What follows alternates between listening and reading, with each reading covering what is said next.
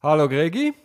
Hoi Dori. Es war ganz gross, gewesen, eure Digitalisierungsveranstaltung. Ja, mir hat mir auch sehr gefallen und gutes Feedback. Wir sind auch selber sehr zufrieden. Super Hey, Vortrag. wahnsinnig gutes Feedback. Ich bin Ja. am Montag und am Dienstag im POC und wiederholt sind die Staatsanwältinnen und Staatsanwälte auf mich zugekommen und haben mich auf, auf eure Veranstaltung angesprochen, wie super dass das war. Es sei die einzige Veranstaltung, die wirklich etwas bringt.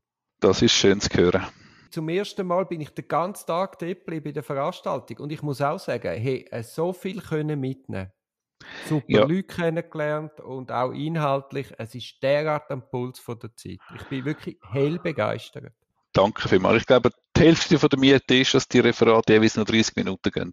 Das ist kurz und knackig. Länger, kann man, länger ist man sowieso nicht aufmerksam. Nachher gibt es gerade Fragen äh, und dann geht es weiter zum nächsten. Auch wenn man teilweise gerne li- länger zugelassen hätte, ist, glaube ich, in der Kürze liegt die Würze. Erstens das und durch das hast du natürlich unglaublich viele Themen angeschnitten im Laufe vom Tag und es ist ja von einer Brisanz zur nächsten gegangen. Also man hätte ja kaum können Luft holen. Es ist wirklich, nein, ich, ich, ich weiß, ich, ich, es es tönt jetzt wie ein Werbeblock, aber ich bin ernsthaft begeistert. Gut, also komm, heute kein Schmankerl, kein Feedback, kurzes Debriefing von der Veranstaltung. Nachher gehen wir wieder in steht die hier- Stolle. Ja, oder gehen wir weiterarbeiten. Genau. Den, den Anfang hast ja du gemacht. Ganz geil, Gregi, mit diesen mit diesen Beispielen, wo du zeigst, was Übersetzung heute kann leisten wie super ChatGPT selbst Mundart kann mitschreiben Also auch da bin ich dann angesprochen worden im POZ, was hat er für eine Software verwendet? Und ich glaube, dich hat man auch gefragt. Und es ist einfach ChatGPT.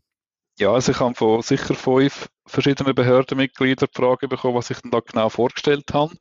Und ich kann nur können sagen, ich habe nur ChatGPT 4 vorgestellt. Das ist im Moment, gibt es das einfach in der Bezahlversion für 20 US-Dollar im Monat. Und mit dem Handy, ich habe einfach reingeschnurrt und nachher wie eine Mundart versteht es sowieso. Ich meine, es geht ja noch viel weiter, das habe ich gar nicht können sagen. Wenn so ein Chat richtig prompt ist, kann man sagen, egal in welcher Sprache als sprichst, Fragen und Antworten du sie bitte auf Hochdeutsch, auf Schriftdeutsch verschriftlichen. Geht Ja. genauso. Man kann sogar prompten, ähm, wenn du eine Frage stellst, bitte schreib die Frage zuerst auf Deutsch und auf der und der Sprache auf und bitte tu die Antwort sofort auf Deutsch übersetzen. Ist alles möglich. Das ist eine, Fra eine Arbeit von fünf bis zehn Minuten prompten, also Kontext geben und schon hat man es. Ja, eine Sache von 30 Sekunden. Ich habe in der Ferien Hochdeutsch etwas diktiert und dann habe ich als Scherz gesagt, mach es bitte auf Mundart. Und dann ist es auf Mundart gekommen, ich, irgendein Berndeutsch, wo ich irgendwie zwei Wörter nicht verstanden habe. Und dann habe ich promptet, bitte mach es auf Zürichdeutsch. dann habe ich alles verstanden. Es ist also krass, er kann sogar Dialekt. Genau. Gut, also der Anfang ist schon mal eben ganz groß gewesen und nachher ist Jutta Oberlin gekommen und Sarah Kunz, Staatsanwaltschaft Thurgau. Genau, Jutta Oberlin von einem grossen Tech-Konzern in Zürich. Und die haben geredet, Strafverfolgung im Metaverse, also was da allenfalls auf einem zukommt. Also spannend habe ich gerade eingangs gefunden, dass die grossen die Chancen und Risiken vom Metaverse recht unterschiedlich einstufen. Ja, Also, Facebook nennt, Facebook nennt sich jetzt ein Meta. Setzt, äh, Zuckerberg setzt alles aufs Metaverse und Google ist zum Beispiel sehr zurückhaltend.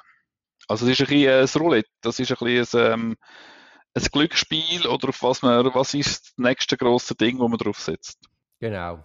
Und ist ja dann auch die Frage, wenn sich, die, wenn sich das sollte durchsetzen, welche Plattform? man hat gesagt, es werde vermutlich eben verschiedene Plattformen, verschiedene Welten geben und die ganze Sache geht erst richtig los. Im Moment hat man es mit der VR-Brille, aber was jetzt in den Startlöchern oder in der Entwicklung ist, sind die sogenannten haptischen Anzüge, die kommen. Kennst du den Film Ready Player One? Nein, noch nie gehört. musst du mal anschauen oder mal einen Trailer schauen und allenfalls verlinken. Da geht es genau um die haptischen Anzüge und um das Leben eigentlich im Metaverse, in einer virtuellen Welt und was dort alles passieren kann, geschieht und wie sich das alles völlig verschiebt, die Realität. Und man muss fragen, ist das andere fiktional oder ist das nicht einfach die neue Realität, die auf uns zukommen Mir kommt da vor allem Matrix im in den Film. Magst du dich noch erinnern? Genau, das ist natürlich. Auch in einer virtuellen Parallelwelt und nehmen das so wahr, wie wenn das Realität wäre. Genau, aber in der Realität schlummern sie nur noch in ihren Wassersärg. Oder Genau. so, Menschen. Genau. Aber eben, das Aber wenn wir die Umwelt so weiter zu Grund fahren, dann sind wir irgendwann wirklich dort. verschiedene Themen sind dort angesprochen worden. Also eben Strafbarkeit hat sogar bis zu. Also kann man in einem haptischen Anzug geschlagen werden, kann man in einem haptischen Anzug verletzt werden, kann man jemanden stalken im Metaverse, wie ist das strafrechtlich einzuordnen? Weniger Probleme hat es sicher gegeben bei Ehrverletzungsdelikt oder bei sexueller Belästigung.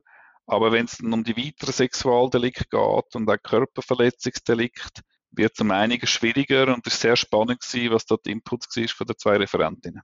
Das ist eh mal ein Podcast, wo wir könnten machen, weißt jetzt so mit ChatGPT, mit KI, mit all diesen Möglichkeiten, was das für Kriminalität, für neue Felder eröffnet. Aber lass uns weitergehen. Dann ist Monika Simmler gekommen mit dem neuen Datenschutzstrafrecht. Also ich kann es noch einmal sagen, ich bin ganz perplex gewesen. Ja, also seit 15 Tagen gilt es ernst. Jetzt sind wir bei Tag 22, Regi. Genau, und ja, es ist einfach nochmal ein guter Überblick gewesen, was da alles möglich ist, was da von uns zukommt. Ich finde es ein brutaler Papiertiger und es wird regulatorischen Menschen ein unglaublich gutes Instrument an die Hand geben, um alle ein bisschen vor sich herzutreiben. Ich finde es ganz ein schlechtes Gesetz. Da hat man ein bisschen die Angst, äh, dass es zu so einer neuen Mahnindustrie kommt und zu einer neuen Abmahnindustrie. Oder dass man da irgendwelche ja, nein. Datenschutzverletzungen sieht und dann da versucht, irgendwelche Schadensersatzzahlungen zu abnötigen. Nachher Aber ist Sandra, ja, Ja, sehr wichtig, gute Inputs, hat uns alle, ähm, wir sind nachher alle gerade in der Sitz gewesen, nach dem Referat. Ja, hellwach und gerade. Nachher ist Sandra Muckli gekommen. ja hat Hast du einen sie sehr, gekannt? nein, ich habe sie nicht gekannt, super, super Super Eindruck, Referat gewesen, ja. ähm, hat sehr, sehr ein schwieriges Thema gut übergebracht und Also Herausforderungen äh, im Bereich von der digitalisierten Pädokriminalität. Genau, hat da, hat sich jetzt nicht allzu tief in die Karte blicken lassen, ist ja verständlich, aber hat gesagt, was da die Ansätze sind, vor allem auch, wie die Täter oder auch Täterinnen, das hat sie betont, oder? Es ist nie so ganz klar, ähm, wie die agieren im Netz, wie sie zusammenspannen, was da, was da die typischen Vorgehensweisen sind und dann insbesondere und kannst du so, also hast du auch so verstanden, der Hauptermittlungsansatz dürfte nach wie vor die verdeckte Ermittlung und verdeckte Fahndung sein. Ihren Grundansatz habe ich ganz stark gefunden, weil ich habe jetzt gerade jetzt, diese Tage, ist so ein Fall auf den Tisch ploppt, wo man wieder, wo man dann allein auf den Mann zugegriffen hat. Und so klar ist das ja einmal nicht. Das ist ab, natürlich das Ergebnis mit dem Zugriff ein Stück weit präjudizieren. Das ist richtig. Und jetzt musst du ganz kurz Pause, Pause. Ich muss erst etwas suchen. Zack.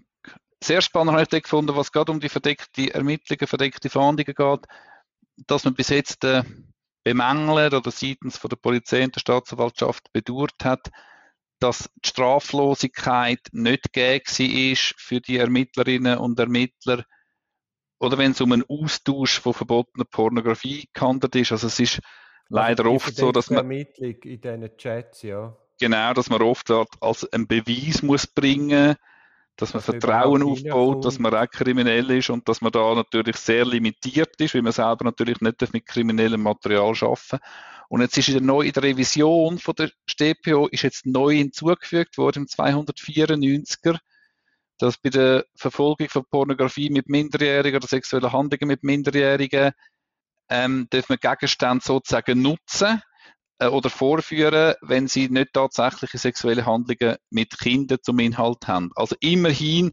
dürfen wir jetzt äh, so Material verschriftlichen oder in Schriftform dürfen wir so Material liefern und KI spielt da vermutlich in die Hand. Darum habe ich es sagen, denk du an die ganzen KI-basierten Bildgeneratoren.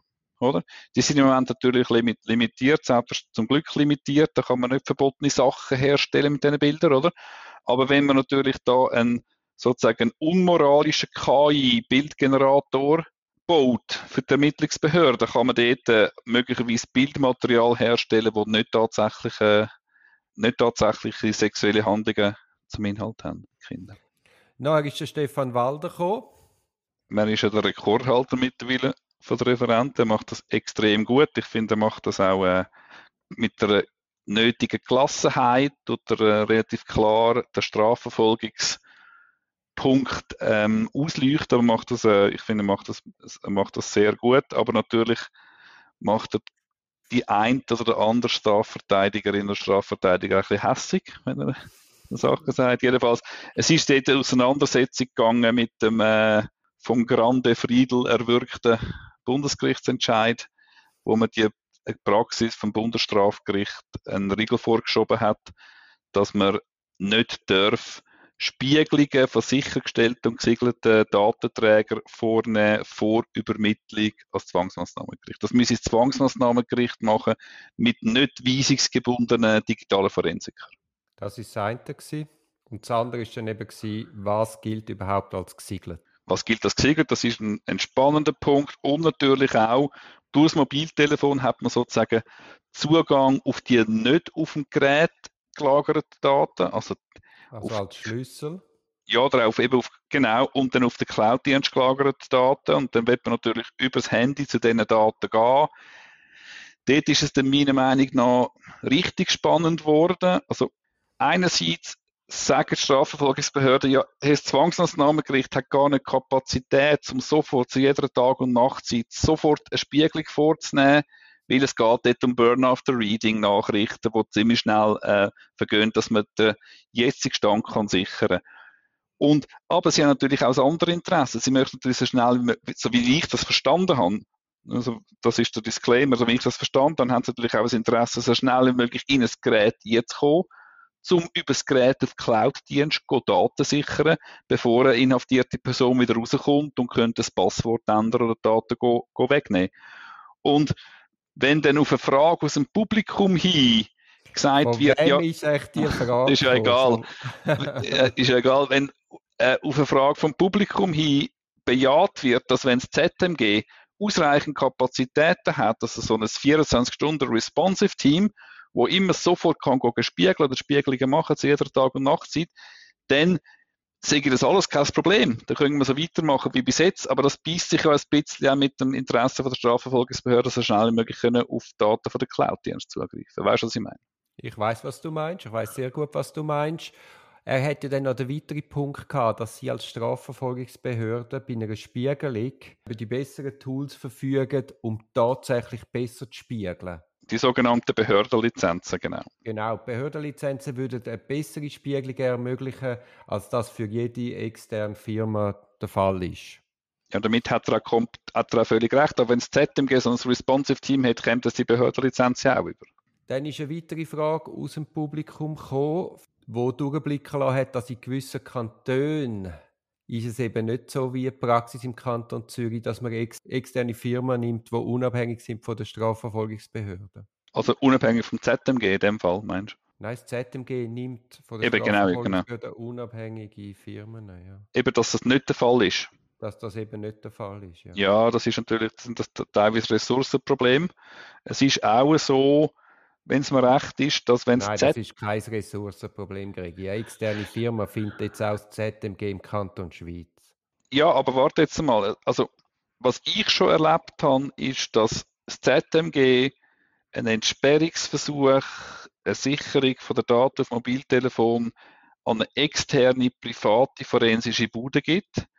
Die kommen ziemlich schnell dann mit ihren Möglichkeiten äh, mit ihren Möglichkeiten ans Ende von der Fahnenstange und dann das an eine spezialisierte Einheit bei dem FEDPOL weiterschicken, wo dann das wieder kann. Also immerhin nicht als kantonale Polizeikorps zurück, wo die Möglichkeit natürlich da haben, sondern sozusagen eine Stufe nur. Aber natürlich, da schlaft man ja nicht unbedingt ruhig. Ähm, ich weiß nicht, wie, wie standardisierter Informationsaustausch ist zwischen kantonalen und Bundesbehörden. Also ich finde, das geht nicht. Da müsste auf Gerichtsebene, das kann ja auch irgendwie in einem Konkordat sein, dass Deutschschweizer Kantone äh, einfach so einen, so einen Dienst haben, wie du das vorher äh, angesprochen hast. Ja, ich finde, das ist doch eine Budgetfrage. Genau, kann man, das kann man sogar koordinieren, mehrere Kantone ja, zusammen. Äh, wenn du das ganze Budget anschaust, kommt es ja sowieso aufs Gleiche raus. Mhm. Ja, das wäre der Vormittag gewesen, Gregi.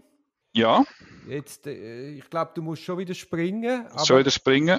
Machen wir doch noch den Aufwisch fertig nächste Woche, bevor wir uns wieder unserer liebgewonnenen StPO zuwenden. Das ist ein Podcast aus der Reihe Auf dem Weg als Anwältin. Ich hoffe, der Podcast hat dir gefallen. Für mehr Podcasts schau doch auf meiner Homepage www.duribonin zusammengeschrieben.ch. Viel Spaß beim Entdecken von weiteren Podcasts.